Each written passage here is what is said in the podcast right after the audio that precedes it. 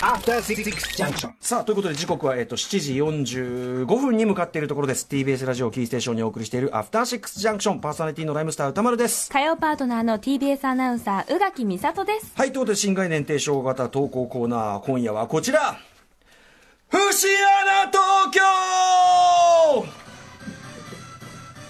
ふうね。誰もが隙のない振る舞いをし穴を見つけたらみんなで袋叩きそんな息苦しい時代に本当に新しいものが生まれるのでしょうか？いな今こそいい意味で節穴のような無垢な瞳が新しい時代のヒントを見出していくに違いありませんはい。80年代頃の日本に充満していた節穴力を取り戻すべく自慢の節穴エピソードを紹介していきましょうはい、ということで早速ご紹介させていただきます。ラジオネーム、菊穴東京さんからの節穴東京メールでございます。あれは私が中学生の頃、えー通学時によく通る車通りの少ない道があったのですが、そこにはいつも3台ほどの同じ車が駐車してあって、後部ガラス、リアガラスに、馬主、馬主と大きく書いた紙が貼られていました。馬主かな？それを見て、私は、馬持ってる人って結構いるんだなと思い、何気なく、い何気なく一緒にいた友人にも、この人馬持ってるんだね、と話しかけました。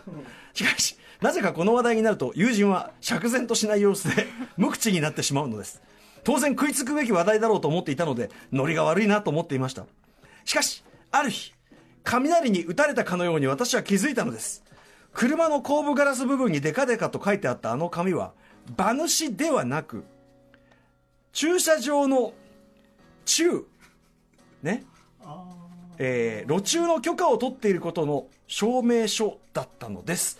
つまり、え、わ、中、中、あ、馬、馬の横主、馬主じゃなくて、中、中、ちょ、ちょ、ちょ、ちょ、ちょ、ちょ、ちょ、ちょ、東京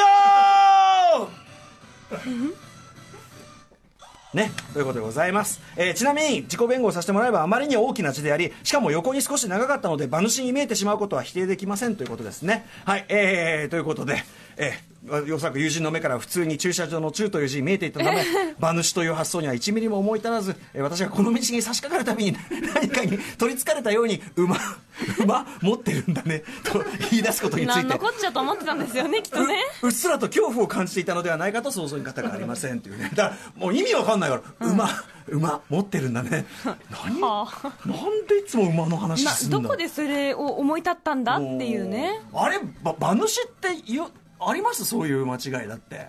いやまあ馬主って書いてあることそもそもあんまないし。馬主って読まないですよね。私馬主ですみたいなあんまないですけど。馬主でもわかんない。本当は実は馬主だったかもしれないあその人もねその可能性についていろいろ考えてはいるんですけどね、えーくまえー車の持ち主が本当に馬主であるという可能性もある。しかしひょっぽ譲って車の持ち主が馬主だったとして なぜ車の後部ガラスにそれをデカデカと対処して掲げなければならないのか。自慢やったんや。ね。だから自慢やったんや。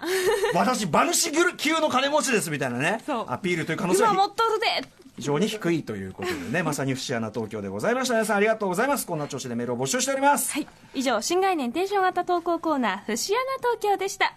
時刻は7時48分。この後は K2A2 のコーナーです。あいつか